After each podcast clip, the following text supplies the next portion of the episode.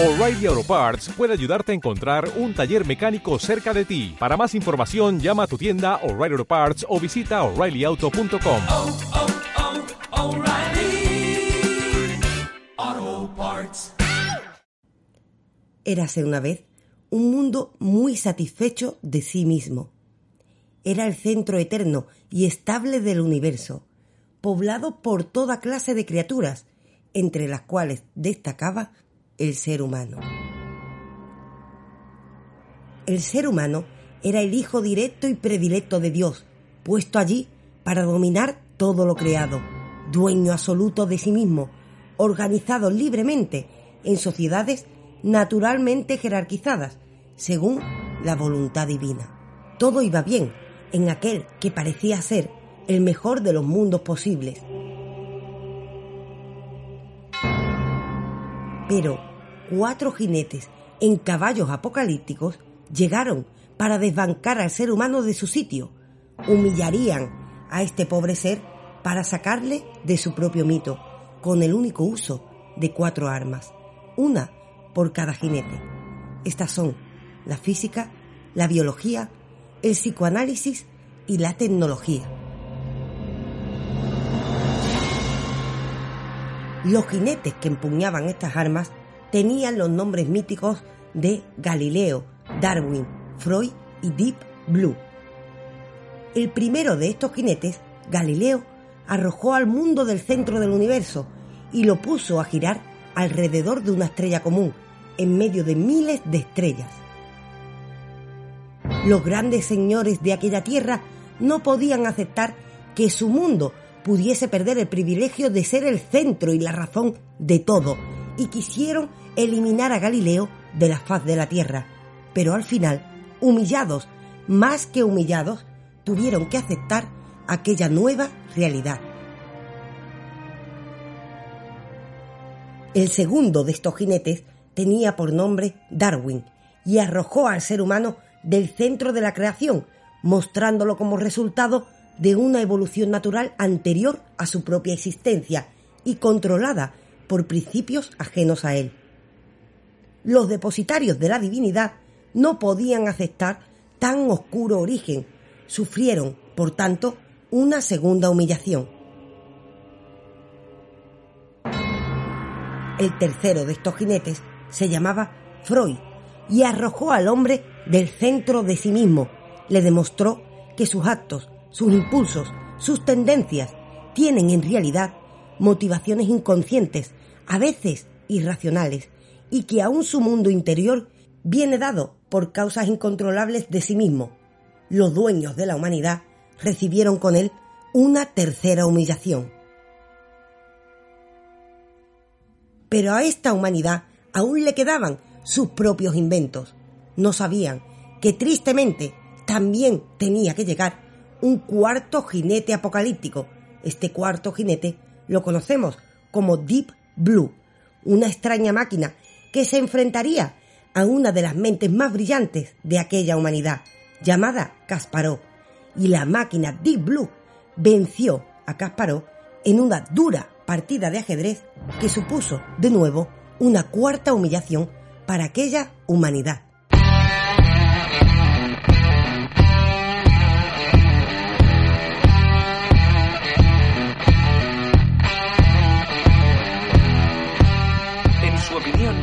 ¿Por qué cree que Truman nunca ha pensado plantearse la naturaleza del mundo en el que vive hasta ahora? Aceptamos la realidad del mundo tal y como nos la presentan, así de sencillo. ¿De qué modo definirías real? Es auténtico, todo es real. Aquí nada es falso, solo está controlado.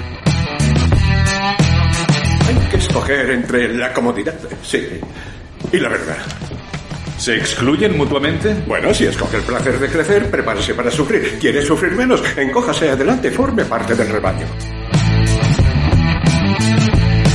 Sé que estáis ahí. Percibo vuestra presencia. Sé que tenéis miedo. Teméis el cambio. Yo no conozco el futuro. No he venido para deciros cómo acabará todo esto. Al contrario, he venido a deciros cómo va a comenzar. Les enseñaré un mundo. Un Un mundo sin reglas y sin controles, sin límites ni fronteras. Un mundo donde cualquier cosa sea posible. Lo que hagamos después es una decisión que dejo en vuestras manos.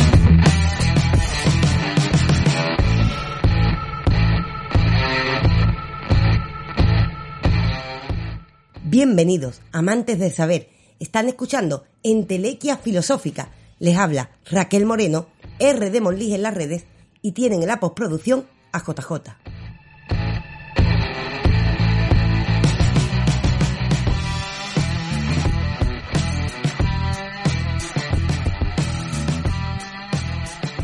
Como acaban de escuchar, tal y como si fuese un cuento, hablamos de las humillaciones que ha recibido la humanidad. No es un concepto exclusivamente nuestro, es un concepto conocido en el ámbito filosófico que se remonta nada más y nada menos que a Freud. También, a medida que lo utilicemos, hablaremos de otro filósofo de categoría español, Javier San Martín, que me enseñó esta misma teoría. Vamos a hablar de él y con esto vamos a hablar de cómo la humanidad ha recibido cuatro humillaciones y quizás, solo quizás, está de camino a recibir la quinta. Lo hemos contado tal como si fuera un cuento, pero en realidad no es un cuento. Es una realidad histórica, una realidad histórica que se remonta precisamente a cómo hemos recibido los avances científicos, filosóficos, la humanidad. Una realidad histórica que en principio parece que vamos a hablar de algo triste, pero lo cierto es que no. Esta realidad histórica de cómo la humanidad ha ido cambiando a medida que se sentía desplazada o humillada, ha supuesto precisamente la medida para que ésta avance. Estamos de camino quizás hacia una quinta humillación. Esto lo vamos a reflexionar, por supuesto, en este podcast. Pero antes vamos a intentar adentrarnos precisamente en este extraño concepto, en esta extraña idea.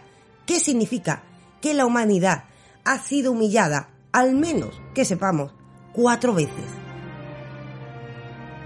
Este concepto se remonta nada más y nada menos que a Freud, pero Freud le llamaría las tres heridas, las tres heridas, y lo hace, además, curiosamente, con un poco de vanidad, refiriéndose a su propia obra y su propio papel respecto a la historia del conocimiento. En 1917, Freud publicó una pequeña obra que se llama Una dificultad del psicoanálisis. En realidad, es un artículo en el que hablaba el mismo Freud de cómo sus pacientes, a veces, se renegaban de las mismas interpretaciones de Freud, es decir, no querían aceptar las interpretaciones que les daba Freud eh, bueno, la situación que tenían estos pacientes. Y en este mismo artículo que le estamos hablando, el artículo lo pueden buscar ustedes mismos, se llama, repito, una dificultad del psicoanálisis, pues el mismo Freud va mostrando, o él piensa que va mostrando, de forma evidente, cómo él eh, realmente lleva la razón, pero los otros no quieren aceptar o quieren renegar de, eh, bueno, la situación que les muestra Freud, porque parece incómoda, porque Freud, ¿qué estaba haciendo?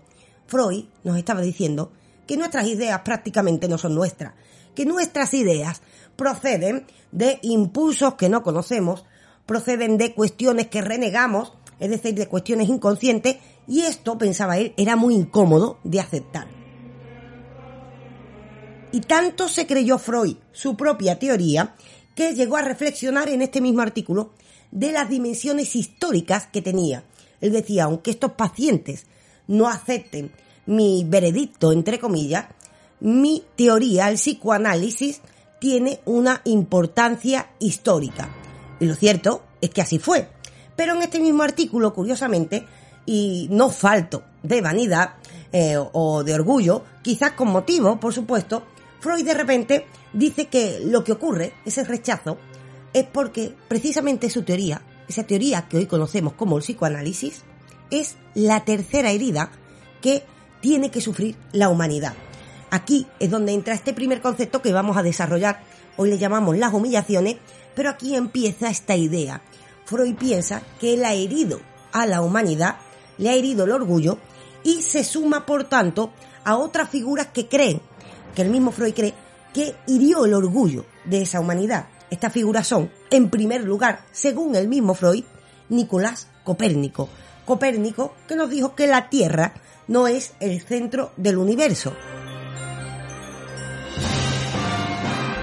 En este primer punto, en esta primera herida de la humanidad que desarrolla Freud en este artículo, Freud nos recuerda cómo anteriormente el ser humano hablaba de sí mismo como si fuese el centro del universo. Nosotros sentíamos que el universo arropaba nuestro hogar, que era la Tierra. Nos encontrábamos en el centro y teníamos una suma importancia. Pero de repente llegó Nicolás Copérnico en el siglo XVI y le mostró al mundo una realidad diferente. Le mostró al mundo que la Tierra no era el centro del universo, sino que era otro planeta más, que giraba alrededor del Sol. Y de este modo, nos dice Freud, el amor propio del ser humano se encuentra con su primera afrenta seria, la afrenta cosmológica, una herida cosmológica que cambia la visión que el ser humano tiene de sí mismo. Imagínense ustedes que le han dicho desde pequeño que son el centro del universo y de repente llega alguien y les dice que no.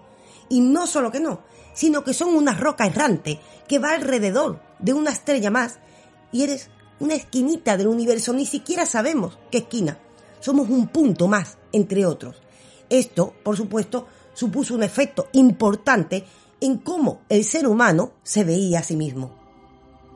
Aquí es donde surge, por tanto, según Freud, la primera herida que le llama él de la humanidad, una primera herida que años más tarde vamos a ver cómo se desarrolla esta, bueno, esta teoría eh, o esta reflexión también le podríamos llamar, eh, porque años más tarde, claro, se discute posiblemente y yo he colocado a Galileo, a Galileo como el que humilla, entre comillas, a la humanidad. Cambiamos también con el tiempo el concepto herida por humillación porque es una herida en cuanto al orgullo eh, que tiene el ser humano de sí mismo y en cuanto a la visión que tiene de sí mismo, es decir, no es una herida física, sino una herida moral que va a nuestro propio orgullo. Y es por eso que ahora lo pasamos a humillación. En este caso hablamos de la primera humillación, la humillación cosmológica.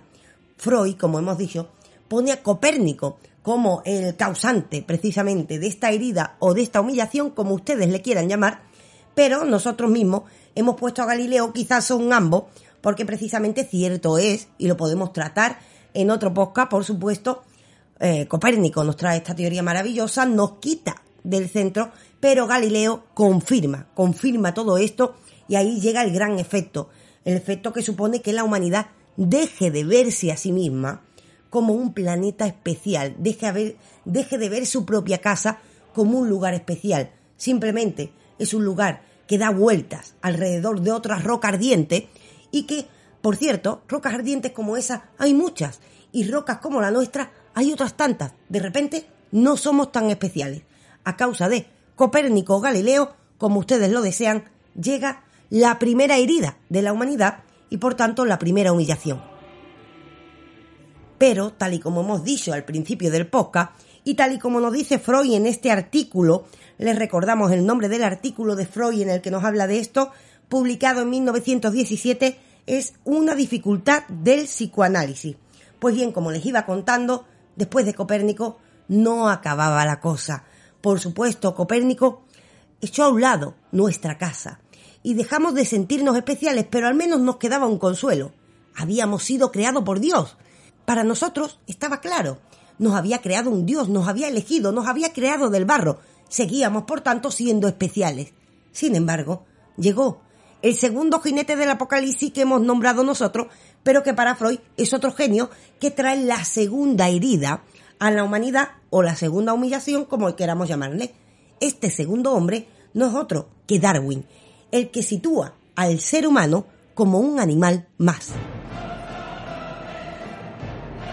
Cuando llega la figura de Darwin, Freud en este artículo, recordamos que se llama Una dificultad del psicoanálisis, publicado en 1917, pues bien, nos recuerda Freud, en este punto, cómo el ser humano, en realidad, a lo largo de la historia, se ha mostrado siempre superior al resto de animales.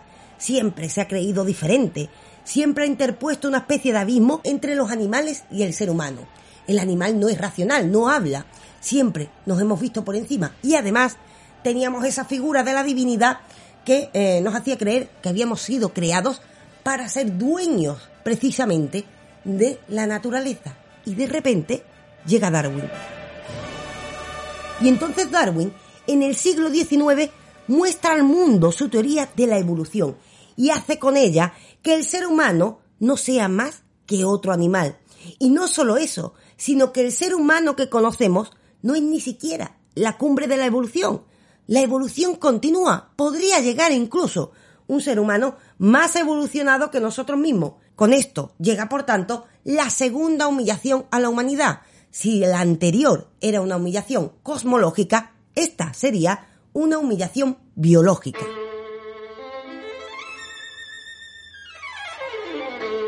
Imaginemos como hemos hecho con el anterior caso. El anterior caso, Freud sitúa a Copérnico como el que nos desplaza del centro del universo. Nosotros hemos dicho que aquí entraría también, por supuesto, la figura de Galileo y en este caso, por supuesto, también podemos recordar que antes de Darwin pues hay otros evolucionistas, pero Darwin ciertamente es la figura definitiva en este caso. E imaginemos, de repente ya nos han eh, descentrado, ya no somos el centro del universo, lo hemos aceptado y nos hemos consolado en que al menos somos una creación especial, somos diferentes a los animales y además somos creados. Y de repente, como hemos dicho, llega Darwin. Y llega Darwin y no solo nos dice que venimos de impulsos y de leyes naturales ajenas a nosotros, sino que además somos como aquel animal que también ha evolucionado, que nos creíamos por encima de él. Nadie nos ha creado no ha habido esa creación desde el barro.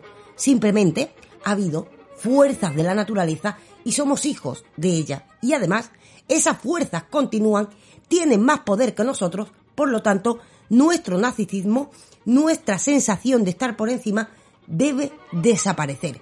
De esta forma llega la segunda humillación, como hemos dicho, y con esto de nuevo cambia la percepción que el ser humano tiene de sí mismo. ¿Qué ocurre? Hemos perdido la posición de estar en el centro, hemos perdido también, por supuesto, la, eh, bueno, la certeza de que habíamos sido creados por dioses y que estamos por encima, bueno, nos queda al menos la conciencia, nos queda al menos que somos seres racionales y por eso seguimos estando por encima. Y de repente llega aquí la tercera humillación o la tercera herida, tal y como ustedes quieran llamarle, según Freud, la tercera herida. Y quizás suene vanidoso, pero la realidad es que es cierto, la tercera herida la pone el propio Freud y el propio Freud lo reconoce en esta obra, bueno, en este pequeño artículo del que estamos hablando, que se llama Una dificultad del psicoanálisis, publicado en 1917. Él mismo, de repente, se sitúa a sí mismo como el que ha creado la tercera herida, el que ha, eh, de nuevo, atacado el narcisismo humano. El ser humano se creía al menos dueño de su razón. Se creía superior porque era el que elegía libremente todas sus acciones. Era un ser libre, un ser racional.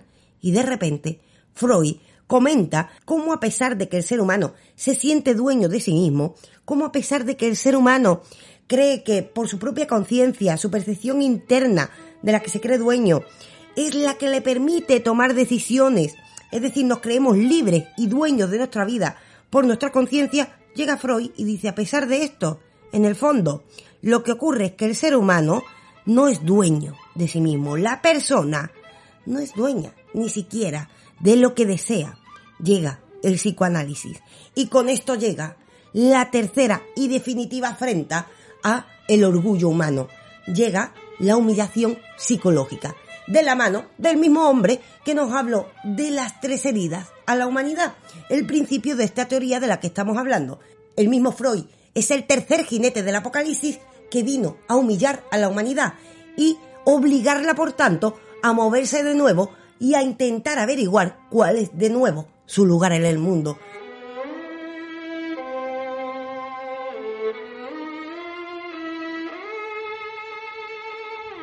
Aún así, tal y como hemos dicho en la entradilla, en el principio de este podcast, esta historia continúa más allá de Freud. La humanidad ha seguido siendo humillada, pero esto no es negativo de todo, del todo, porque al cambiar la percepción que tenemos de nosotros mismos, nos obligamos a cambiar nosotros mismos. Así que tampoco es que tengamos que ver todo esto como negativo, son etapas de nuestra historia y todo esto va a servir para preguntarnos si estamos precisamente en una de esas etapas. Van a seguir llegando humillaciones, tal y como ocurre después de Freud. Continuamos, por tanto, con el cuarto jinete de este apocalipsis, el cuarto jinete que nosotros personalmente hemos situado con la máquina Deep Blue. Porque claro, Freud nos había dicho que esa conciencia a la que nos habíamos acogido tampoco valía. De repente, somos el resultado de impulsos inconscientes. No somos el centro del universo, no somos los hijos de la divinidad, somos todos hijos de impulsos, impulsos, impulsos. Al menos nos queda lo que nosotros creamos, ¿verdad? Al menos somos seres creativos, creamos máquinas, somos el Homo Faber. Sin embargo, hace un poco más de 20 años, de repente apareció la primera derrota de una de estas máquinas, de una de estas creaciones, a su propio creador. Y apareció posiblemente de esta manera la cuarta humillación de la humanidad. Hablamos a este respecto de la derrota que tuvo Kasparov frente a la máquina Deep Blue. Sin embargo, para ser justos, antes de entrar a analizar el caso de Deep Blue, si esto supuso la cuarta humillación, decir que esta teoría, o bueno, esta, esta propuesta que hace Freud, Freud en realidad lo hace en un artículo para un poco dar importancia a su propia teoría. Él se sitúa como el que está cambiando la visión de la humanidad y ciertamente así es. Pero no piensa en desarrollarlo, hablamos, hablamos de un artículo aislado, pero todo esto empieza a desarrollarse. Esa idea de heridas a la humanidad pasa a ser la idea de humillaciones de la humanidad. Una servidora lo aprendió con el filósofo Javier San Martín, experto en antropología y fenomenología, que, eh, bueno, fue una maravilla aprenderlo a su lado. Pueden leer bastante sobre estas humillaciones en sus dos libros, bueno, tiene varios libros de antropología. El tomo 1 y el tomo 2 son eh, tomos muy interesantes, se llama Antropología Filosófica de Javier San Martín, también tiene una antropología fenomenológica, donde nos habla un poco de las concepciones que ha tenido el ser humano de sí mismo. Eh, Javier San Martín, este autor, por ejemplo, sí que elige, mm, yo creo que más acertadamente, más que la palabra herida, la palabra humillación, y sitúa la cuarta humillación en esa guerra entre Kasparov y Deep Blue. Sin embargo, hay que decir que hay otros autores, y siendo justo, yo voy a desarrollar la línea de Javier San Martín y después quiero hacer mi propia aportación, pero siendo justo hay otros autores que añaden otras humillaciones. Pueden ustedes investigarlo. Hay autores, por ejemplo, que creen que la tercera humillación sería la de Marx, porque Marx, y esto es cierto, arroja al hombre al centro de su propia sociedad. Porque de repente, con Marx, sus relaciones sociales resultan apenas apéndices de las relaciones económicas. Somos resultado, con Marx, de las guerras económicas, podríamos decir entre comillas. La propia historia de la humanidad se desarrollaría, según Marx, a espalda y a expensas de estas, eh, bueno, de, de estas fuerzas económicas. De hecho, los amos de la tierra serían humillados por tercera vez con Marx porque de repente, al igual que ocurre, por ejemplo, con eh, Freud, Freud nos dice que somos el resultado de esas fuerzas psicológicas que van luchando en nuestro inconsciente sin que nosotros lo sepamos. Pues esto sería lo mismo pasado a la sociedad y a la economía. Entonces hay, hay autores que creen que Marx trajo una humillación a la humanidad que sería la humillación económica. Yo a este respecto eh, lo digo para que eh, ustedes tengan todas las opciones para elegir. No sé, por supuesto, la obra de Marx es importantísima en la historia de la humanidad. No sé si exactamente sería una humillación a la humanidad o sería otro tipo de obra. Y como tengo dudas a este respecto, yo voy a seguir la línea eh, en la que creo que, que puedo desarrollar más, en la línea, siendo honesta, que yo comparto, pero para que ustedes lo sepan, hay gente que también sitúa a este autor, a Marx.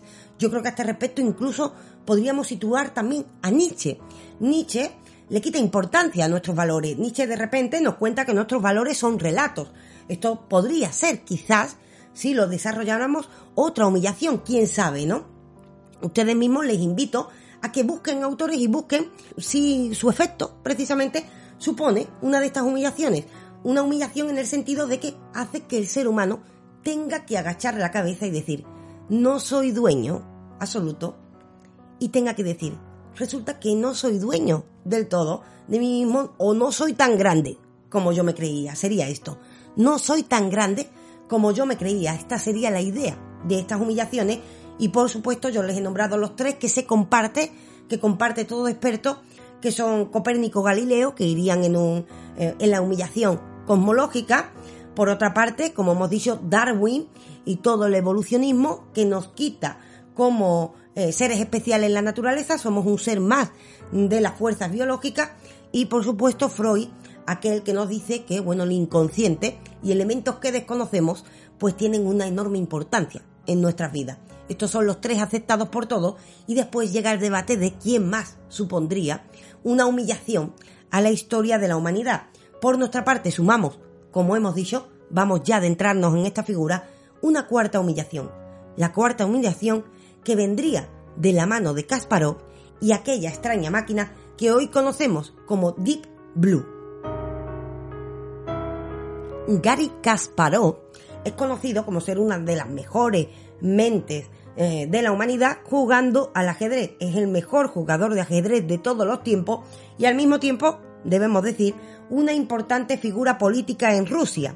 Pero volviendo al ajedrez, hay que decir que se convirtió en el campeón del mundo más joven en 1985 y mantuvo su título nada más y nada menos que hasta 1993.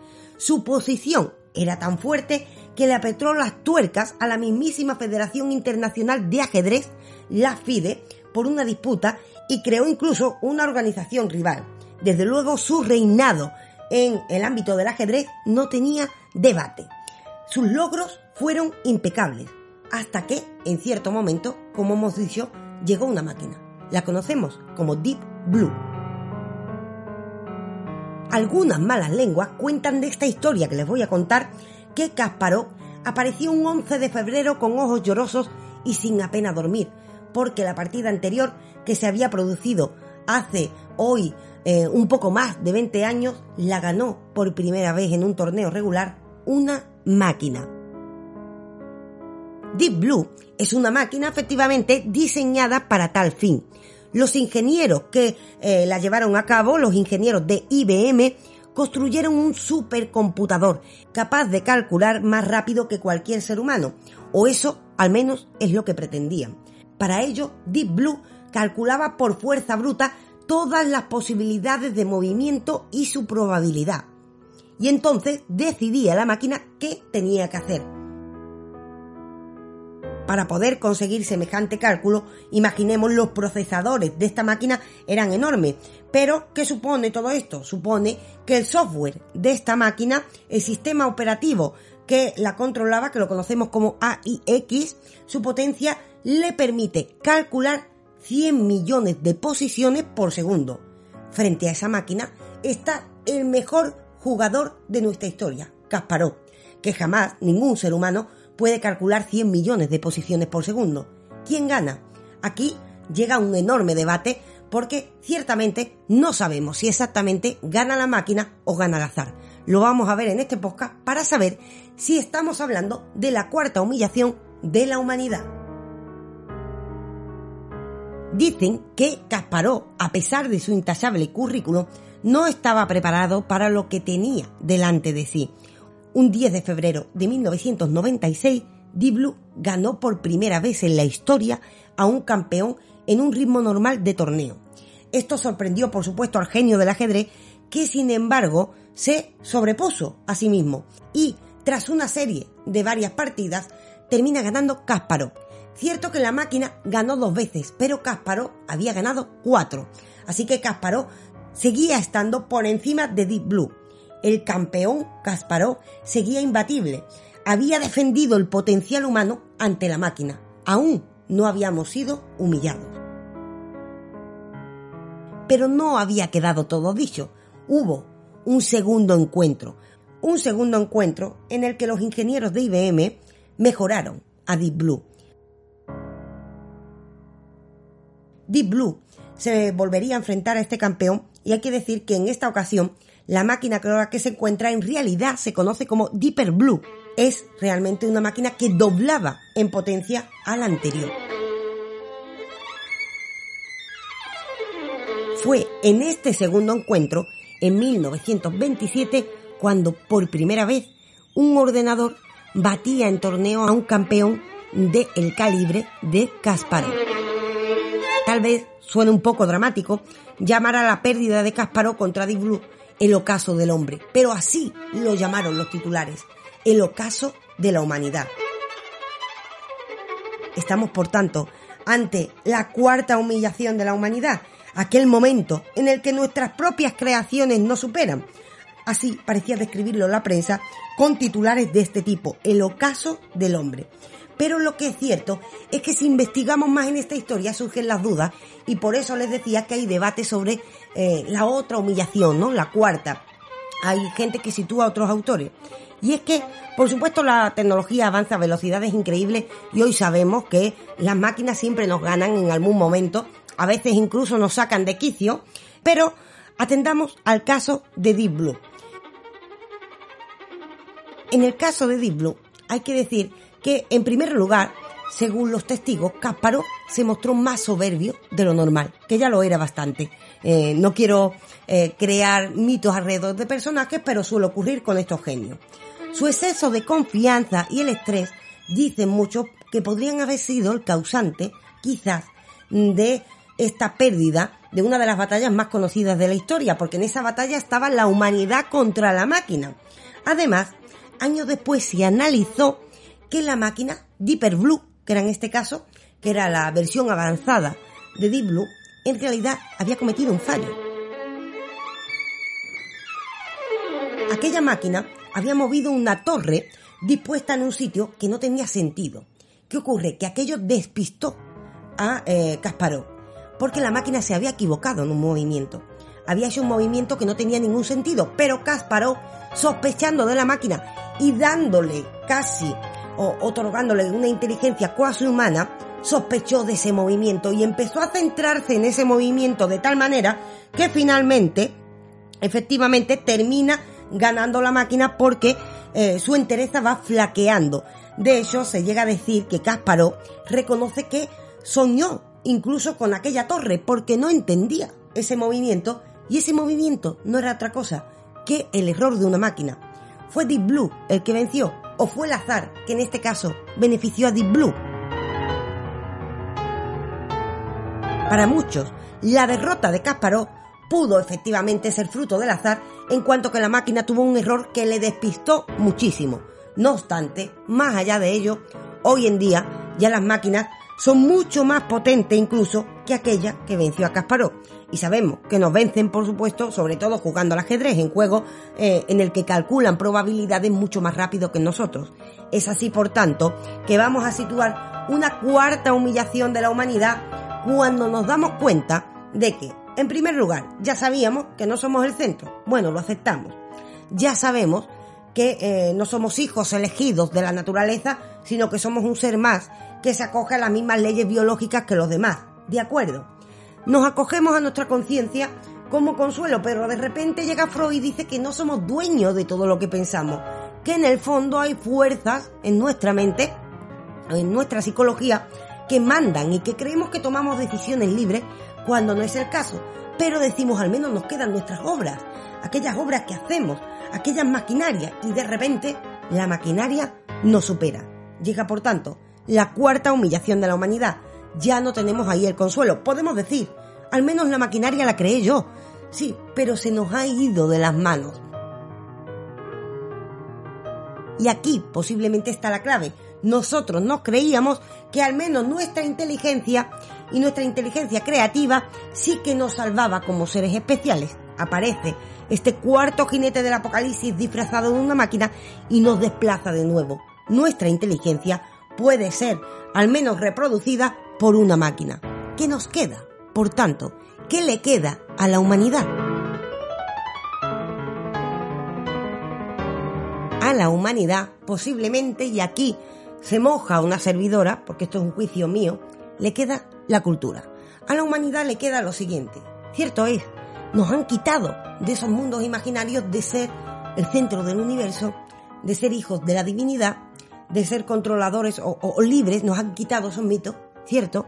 Pero al fin y al cabo, cuando nos dicen que somos impulsos biológicos, cuando nos dicen que somos cierto tipo de impulso, nos queda decir, soy mucho más que eso, soy también cultura.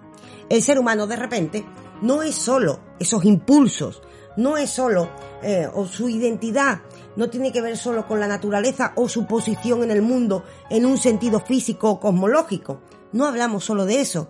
el ser humano, sobre todo, es cultura. Y la cultura, por cierto, la palabra cultura eh, viene de la palabra cultivar, es decir, el ser humano es una potencia, es un poder ser, más que un ser en sí mismo.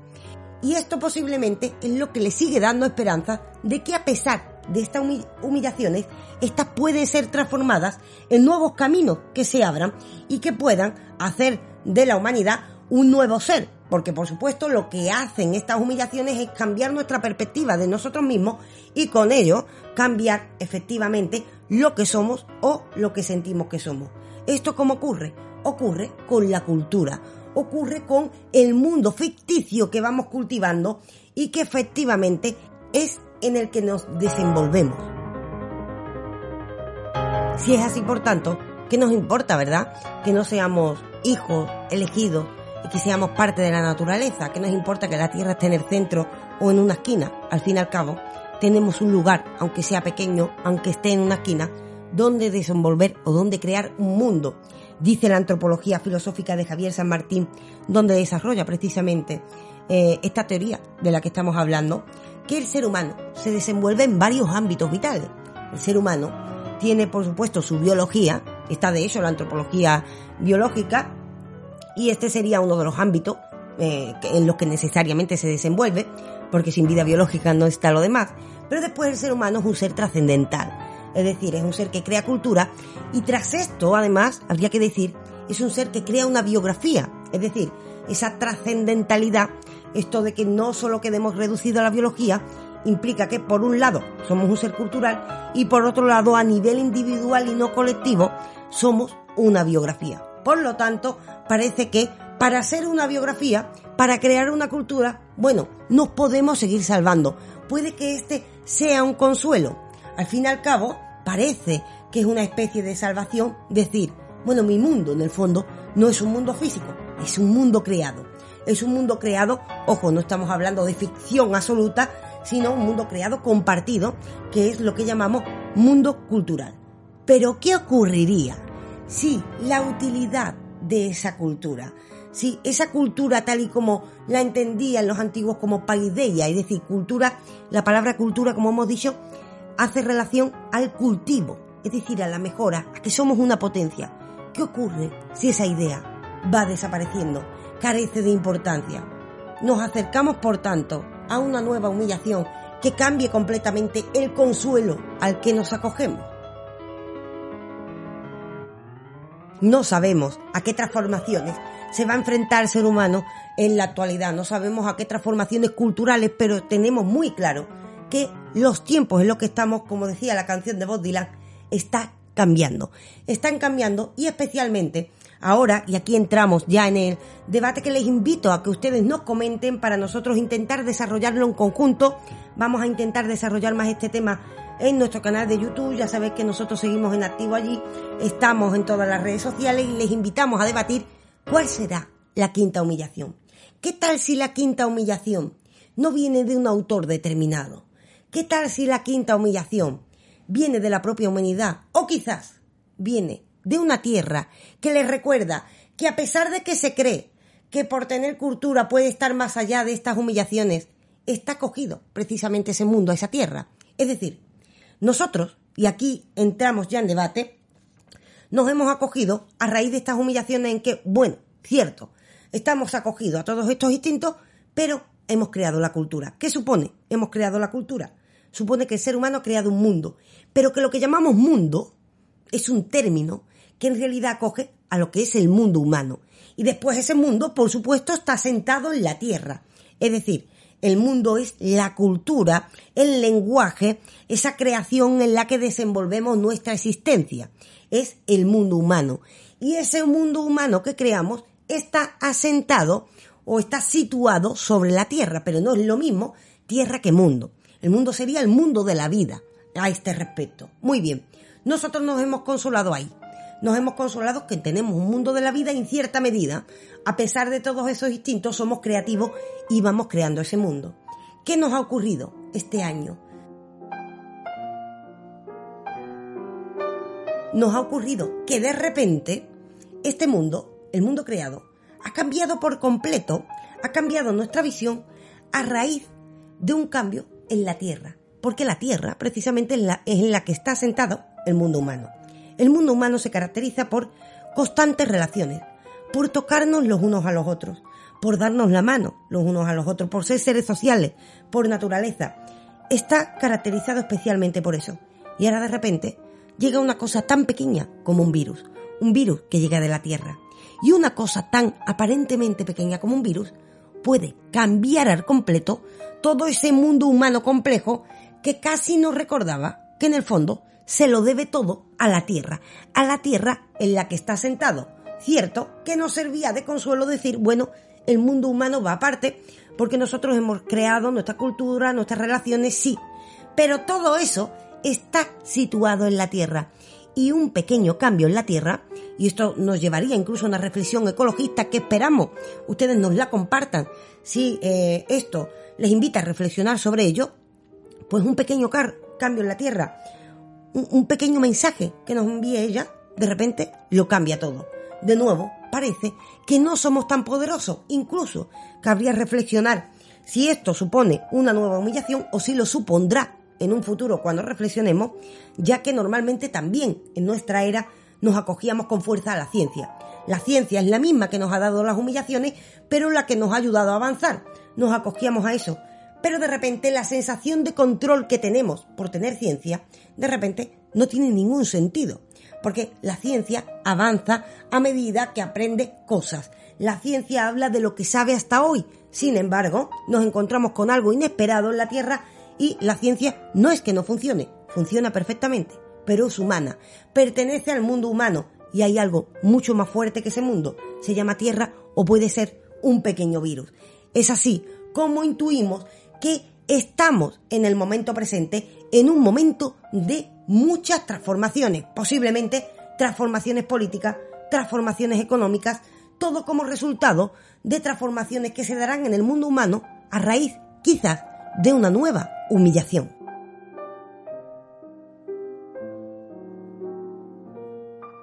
No lo sabemos, por supuesto, es una apuesta, pero les invitamos, como no, a reflexionar sobre ello. Les invitamos a reflexionar sobre ello y a que se apunten a nuestro canal de YouTube, se suscriban, porque vamos a seguir desarrollando esto y esperamos hacerlo en conjunto. Como nos gusta hacerlo, ya que hemos dicho que la característica del ser humano es el social, ¿no? Ahora esta es una de la que está siendo, eh, bueno, pues, de las que tiene más dificultades precisamente por este momento tan peculiar estamos viviendo, pero nosotros seguimos trabajando para intentar hacer estas cosas en conjunto. Así que la reflexión que surja de esto, ¿cuál es el síntoma de la quinta humillación? ¿Cuál creen ustedes que será esa quinta humillación? Les invitamos a que nos lo digan en los comentarios. Y además les informamos de que las próximas dos semanas, por cierto, y no con ánimo de no seguir conectados, sino todo lo contrario, con ánimo de mejorar, no tendrán podcast en abierto. Tendrán un podcast, por supuesto, para los mecenas, como corresponde, a los que les agradecemos mucho la ayuda porque mantienen, nos ayudan a mantener esta plataforma y precisamente hemos llegado con este al podcast 25 de Entelequia Filosófica. Vamos a hacer un breve parón de dos semanas, ¿para qué? Vamos a hacer un breve parón de dos semanas para aplicar las mejoras que ustedes merecen y eh, que van a ser posibles gracias precisamente a la colaboración de esos mecenas. Esperamos que sean eh, lo más gratificantes para ustedes posible, pero les informamos de eso, de que tienen dos semanitas de reflexión. Nosotros vamos a volver en dos semanitas, en lo que, repito, no va a haber posca en abierto, sí va a haber posca para mecenas, pero les esperamos, como no. Les esperamos y seguimos conectados. Seguimos trabajando y en activo en todas nuestras redes sociales. Vamos a seguir también en YouTube y en YouTube donde también van a llegar estas novedades. Quizás estemos más conectados que nunca. Lo dejo caer ahí. Vamos a intentar hacer muchas novedades en solo dos semanas. Les esperamos. Nosotros seguimos trabajando y, por supuesto, dejamos ahí la semilla de la reflexión. ¿Cuál es la quinta humillación? Esta es la pregunta que les dejamos y esperamos retomar precisamente la aventura dentro de dos semanitas nada más. Retomarla como? Preguntándonos también por los cambios que se avecinan. ¿Qué cambios creen ustedes que se avecinan en un momento tan peculiar en la historia como el que estamos viviendo? No es normal, precisamente, vivir una época de pandemia como la que estamos viviendo. Debemos reflexionar sobre ello y nosotros lo haremos. Paramos dos semanas, no de trabajar, seguiremos trabajando, pero para futuras mejoras y en dos semanitas volvemos precisamente continuando esta reflexión y atendiendo a los comentarios que ustedes nos envíen. Nos va a interesar muchísimo las propuestas que ustedes nos envíen a este respecto o respecto a cualquier otra cosa que ustedes quieran que reflexionemos. Nosotros, como no, seguimos trabajando, le agradecemos muchísimo, especialmente el apoyo que hemos tenido en esta primera temporada de Entelequia. La segunda llega en nada, en dos semanitas. Gracias a vuestro apoyo ha sido eh, una etapa en la que ha sido una etapa complicada, por supuesto, porque suponía una reinvención, una etapa eh, complicada, pero al mismo tiempo muy satisfactoria, en la que nos hemos sentido muy queridos y por eso muchas gracias por estar ahí y en dos semanitas nada más, como no, se lo debemos, vamos a volver mejorados, con más novedades, novedades incluso técnicas, novedades en formato que esperamos satisfagan vuestras expectativas. Les hemos estado leyendo a cada uno de ustedes, aunque a veces no podamos responder a todos los comentarios, y les prometemos, vamos a atender a cada uno de los eh, comentarios que hemos recibido. Siempre intentando, por supuesto, que aunque la humanidad siga siendo sometida a humillaciones, siga avanzando siempre en la senda del conocimiento. Les esperamos, por tanto, en dos semanitas también en el próximo podcast para mecenas, recuérdenlo, el podcast para mecenas, por supuesto, continúa. Y, como no, también en todas nuestras redes sociales, recuerden Facebook, Twitter, Instagram. Como no, recuerden también que estamos en la plataforma de Udemy. En Udemy que estamos dando un curso de escritura creativa. Y lo tienen disponible en esa plataforma con ese nombre, Curso de Escritura Creativa de Raquel Moreno. Lo encontrarán con toda facilidad. También, por supuesto, continuamos en YouTube y en dos semanitas estamos de vuelta, con muchas novedades y esperando participar de una pequeña mejora, un pequeño avance. Seguimos siendo positivos a este respecto. Estamos en una época en la que intuimos una nueva humillación, pero una humillación es un giro en nuestro camino y quien no quiere transitar nuevas aventuras. Parece que esto es lo que le toca a la humanidad. Nosotros estaremos ahí para comentarlo y para aprender de ello y compartir lo aprendido. Les esperamos, como decía, en dos semanitas. Gracias por estar ahí. Les ha hablado Raquel Moreno, RD Monlig en las redes, tienen en la postproducción a JJ y han escuchado Entelequia Filosófica.